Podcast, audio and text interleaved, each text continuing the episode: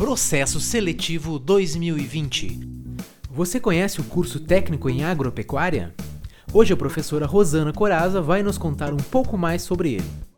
O curso técnico em agropecuária integrado ao ensino médio é um curso diurno, com aulas no período da manhã e da tarde tem duração de três anos, mais um período para a realização do estágio obrigatório.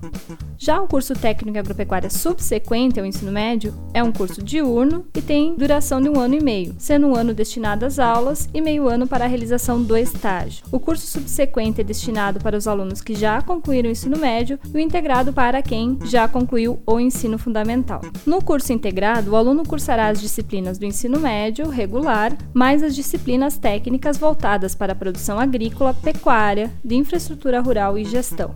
Já no curso subsequente, o aluno cursará somente as disciplinas técnicas. A atuação do técnico em agropecuária é muito ampla.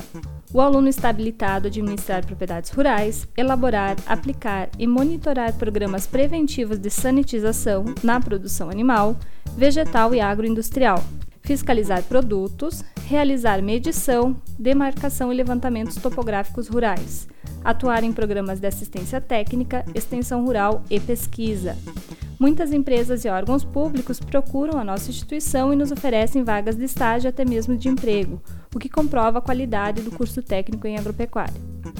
Inscrições até o dia 10 de novembro. Acesse o site ingresso.ifrs.edu.br.